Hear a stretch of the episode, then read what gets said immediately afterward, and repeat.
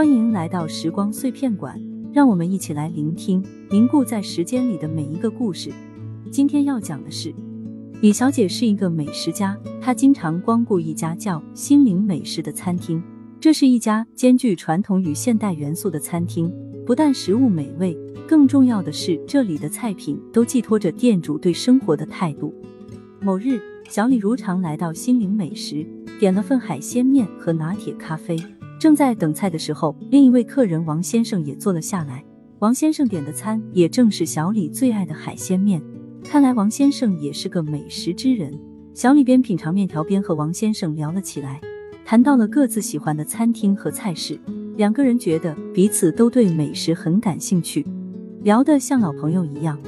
随着交谈越来越深入，小李发现王先生不但知识广博，还有着温润如玉的性格。王先生也发现小李活泼大方，对生活充满热情。一餐下来，两人都觉得时间过得太快，便约定下次再一起品尝心灵美食。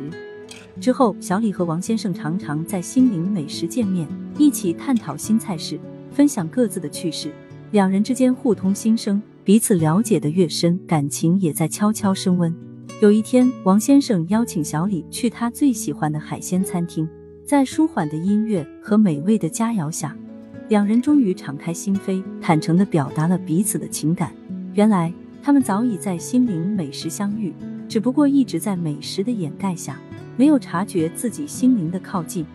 经过多次的约会，小李和王先生的关系逐渐提升到恋人的阶段。有一天，王先生邀请小李去海边看日落，准备向他表白。日落时分，金黄的余晖洒在海面上，波光粼粼。王先生牵着小李的手在海滩上散步。小李，我们已经认识很久了，这段日子里，我深深的爱上了你。你的笑容像阳光，你的性格活泼大方，让我的生活变得充实与美好。我想问你，可不可以和我在一起？小李被王先生的表白深深的打动，他已然爱上这个帅气又贴心的男人。王先生，我也一直喜欢你，能遇见你让我很幸运，我愿意和你在一起。